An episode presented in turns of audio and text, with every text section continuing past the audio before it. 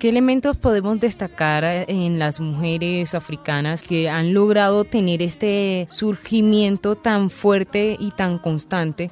Porque podríamos decir que eh, empiezan a cantar estas mujeres y empiezan a generarse unos procesos sociales. ¿Cuáles serían esos elementos que podemos destacar hoy en Afrocolombia acerca de estas mujeres, señor José Cepeda? Pues mira, yo creo que lo más importante de destacar de, de todas estas mujeres es que nos han permitido conocer una reivindicación que, que, en parte es cultural desde lo local. Es decir, el mapa de África como lo conocemos tiene unas líneas eh, fronterizas que son en muchos casos impuestas por el proceso de colonialismo. Entonces, lo que nosotros encontramos es una reivindicación que viene de muy adentro.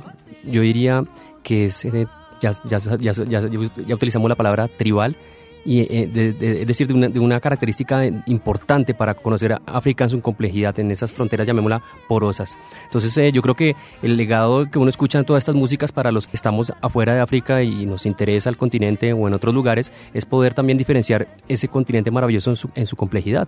Es distinta las músicas, los aires que nos llegan de las reivindicaciones de la África llamémosla en la parte del Sahara a la parte subsahariana eh, hasta llegar por supuesto al sur o a otros lugares. Entonces ahí es como una ventana importantísima que no tiene a veces la diplomacia, que no se ha permitido, eh, no se ha permitido a través de, la, de las guerras, de los conflictos y estas mujeres han logrado entonces darnos, llamémoslo así, un, puente maravilloso entre, entre lo que pasa en, esos, en, esas, en esas zonas locales hasta los oídos del mundo por encima de la guerra, de la violencia, del colonialismo, de la pobreza y de muchos temas, pues por supuesto también de las cosas maravillosas y, y, de, creativas que tiene África. Entonces yo creo que la música tiene esa capacidad de viajar y lo han logrado en buena medida las mujeres.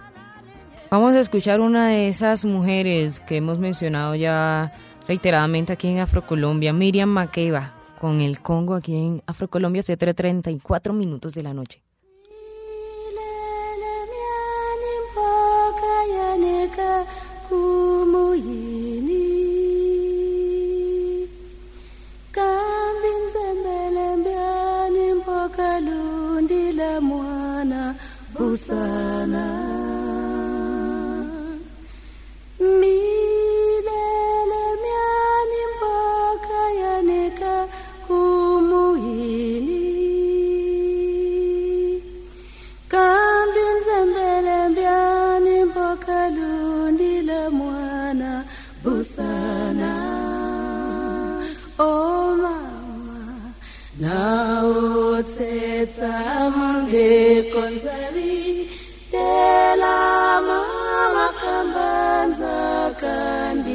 siari. Oh mama nao te tamonde konzari tela mama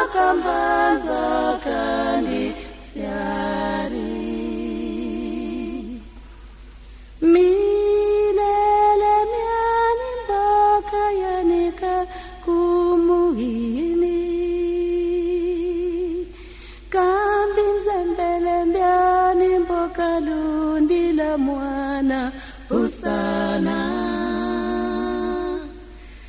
milele myani mboka yanika kumuyini kambi nzembele myani mboka lundi la mwana busana o oh